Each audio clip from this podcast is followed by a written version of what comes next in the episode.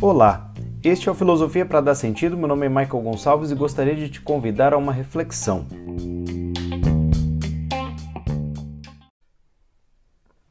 Neste episódio, eu gostaria de refletir sobre os limites da razão. Será que existem limites para a racionalidade, para o conhecimento? Há uma tendência da gente acreditar que quanto mais se sabe, mais é possível saber.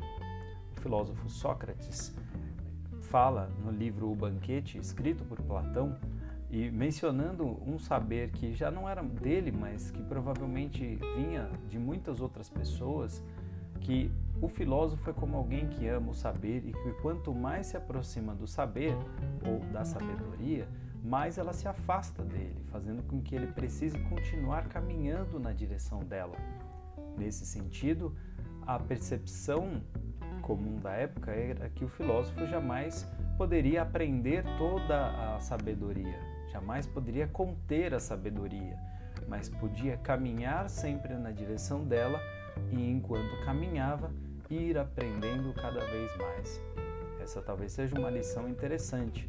Como dirá mais à frente o filósofo Immanuel Kant, é interessante observar que existe um limite do que nós sabemos enquanto humanidade e enquanto pessoas. Hoje, agora, temos o limite do nosso conhecimento, mas por outro lado, sabemos da nossa potência, da nossa capacidade para saber mais e mais.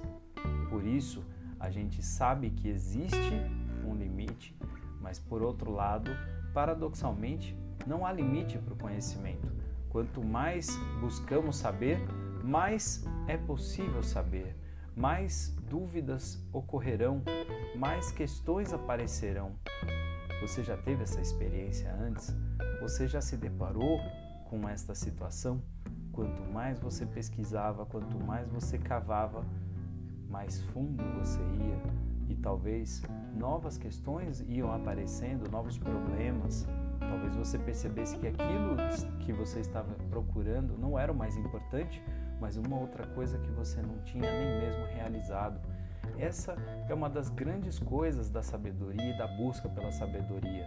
Entrar por um caminho e não necessariamente errar no sentido do erro ou da necessidade de parar, ter que parar para começar de novo, mas de você errar no sentido de poder escolher novos caminhos.